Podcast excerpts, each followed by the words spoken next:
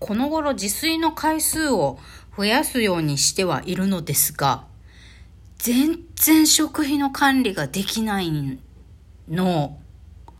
ねえ、なんかさ、だもう、え、まだ9月12日なのにさ、1ヶ月の食費としてさ、あの、考えてる金額のもう7割ぐらい使ってんだけど、どうしようみんなどうやって食費、家計の管理してる？っていうかさ、あの、沖縄県民の皆さん、沖縄野菜高くない？いや、まあ、それ輸送費とかあるからそうなんだけど、なんか地元の農家さんから仕入れてるやつとかもさ、そんなに安い感じしないんだよね。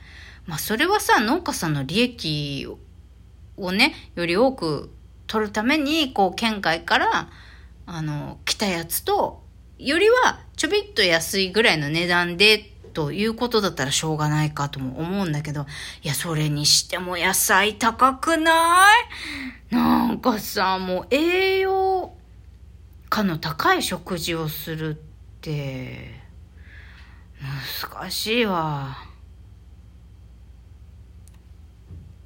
エロ玉ラジオ。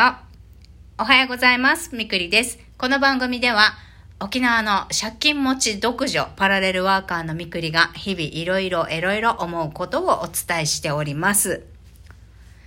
野菜が高いのよ。だからビタミン C のさ、サプリも最近飲むようにしてるからか気づけば口内炎も治ったわとは思うんだけど、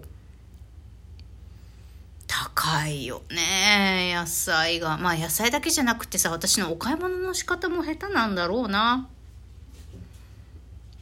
まあ、食べ物のことは置いといて、今日はこれとは全然違うテーマをお伝えしたいと思います。今日のテーマはこちら。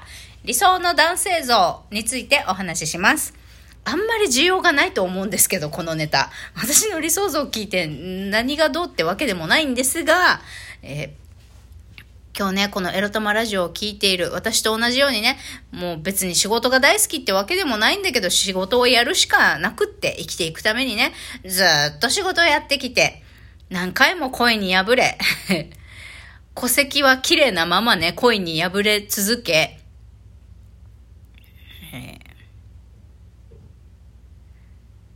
いい加減私もね、素敵なライフパートナーゲットしたいわよと思っている女性の皆さんに今日は問いたい。私は理想の男性像ってさ、まあ男性じゃなくてもいいです。理想のパートナーです。理想のライフパートナーについて、どれぐらい、あの、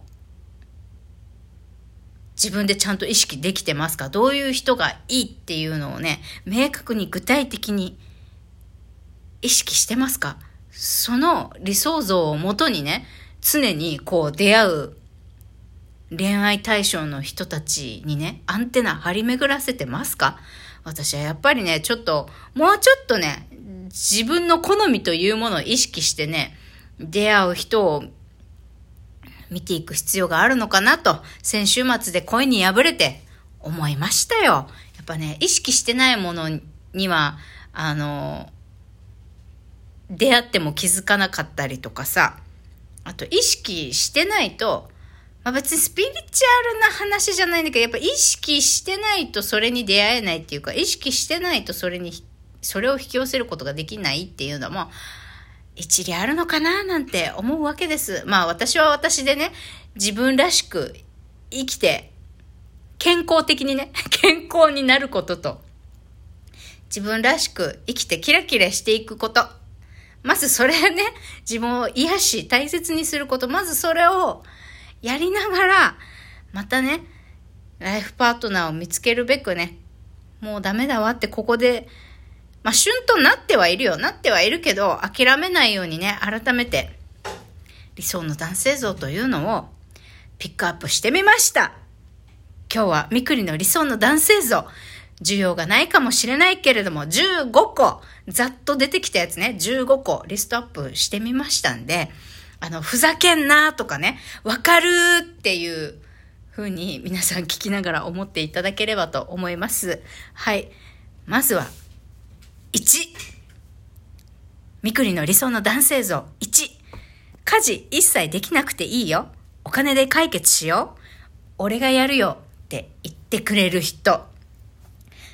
一発目からふざけんなよって男性陣に言われそうなのを持ってきましたけれども、このまま15個まで読み続けます。2、自然に触れるのが好きな人。3、猫が好きで私が旅行や出張の時にキャットシッターしてくれる人。4、一緒に夕暮れのビーチ散歩を楽しめる人。5、車の運転が好きな人。デートの時はほぼ必ず送り迎えをしてくれる人。6、料理する人。ご飯を作ってくれる人。7、掃除ができる。部屋が散らかっていることに気づける人。8、何も用はなくても週2、3回はメッセージくれる人。たわいもない会話を楽しめる人。9、好きだよとか綺麗だよって褒め言葉を素直に言ってくれる人。10、ベッド以外でもキス、ハグ、その他スキンシップが多い人。11、私の家に遊びに来るときはお花とスイーツをプレゼントしてくれる人。12、夜ベッドでマッサージしてくれる人。もしくはストレッチのお手伝いしてくれる人。13、私の体の感度開発に積極的な人。私の体を触るのが好きな人。14、一緒にアート鑑賞やアートイベントを楽しめる人。15、ご飯を美味しそうに食べる人。え、以上が、パッと出た見くり的理想の男性像、トップ15でした。イエーイ。まあ、あのー、ふざけんなよと、こんな男いねえよと、あの、そういう劇が飛びそうな気もしますが、まあ、願わくばです。この15個をマストハブ。あの、マストでそういうことができる人、そういう要素がある人じゃないといけないということではないです。特にね、あの、私、専業主婦目指してるわけじゃないので、私は、ライフパートナーにも家事力を求めています。だけど、あの、なんていうのかな。お互い仕事してるんだったら家事も分担しがいいし、あとはね、特にその、私が体調悪い時ですら、お夕飯まだかよって言ってくるような人とは一緒になりたくないんですよ。私が弱ってる時ぐらいあんた自分の分だけでも作ってよっていうそういうのがあるから、まあ料理する人とか、そういうのを入れてるわけです。そう。ご飯作ってくれる人。いや、でもね、この15個の中にね、過去の、なんだ、婚約者、元彼たちはこういう要素がありましたよ、いくつか。もう一番最初のさ、家事一切できなくていいよ。お金で解決しよう。俺がやるよって言ってくれる人。いたもん。ね。女性陣の皆さん、家事一切できなくていいよって言われるのってさ、ほっとしない？自分がさ、結婚したら、まあ結婚してもしなくてもいいんだけど、一緒になったら、まあ家事は私が全部やっても、もしくは私が家事メインでやってもいいかなって思っててもさ、家事一切できなくていいよって言われるのってちょっとほっとしません？女だから家事力があってほしい。料理ができてほしい。料理だけはできてほしいって求められるのって苦しくない？あの、家事が好きで、あの、専業主婦したい。お家で家事やってる方が仕事するのになんかよりも、全然充実感があるっていう人は、もしかしたら、こういうの、こういうことを求められるの苦じゃないかもしれないんですけれども、私は苦しいんですよね。もちろん、自分のためだけだとしてもね、料理はできるようになりたい。美味しいご飯食べたいって思うから、料理はできるようになりたいっていうのはあるんだけど、なんかね、やっぱそれをね、男性に求められるのがね、ちょっと打ってくるんだよね。うん。そうそう。で、まあ過去にね、私が、えー、36歳の時に54歳の男性と結婚しようってなってた時期があって、その時の彼がこれを言ってくれました。一番目の家事一切できなくていいよ。じゃあ、あの、まあ、毎日ご飯作ってお家で待ってるのがしんどいって言うんだったら、あの、外食も行こうよみたいな。まあでもが毎日、毎日ね、毎食外食してたら大変だから別に夕飯とか、俺が仕事終わってだったら、夕飯俺が作ってもいいよ、みたいな。言ってくれる人いたのよ。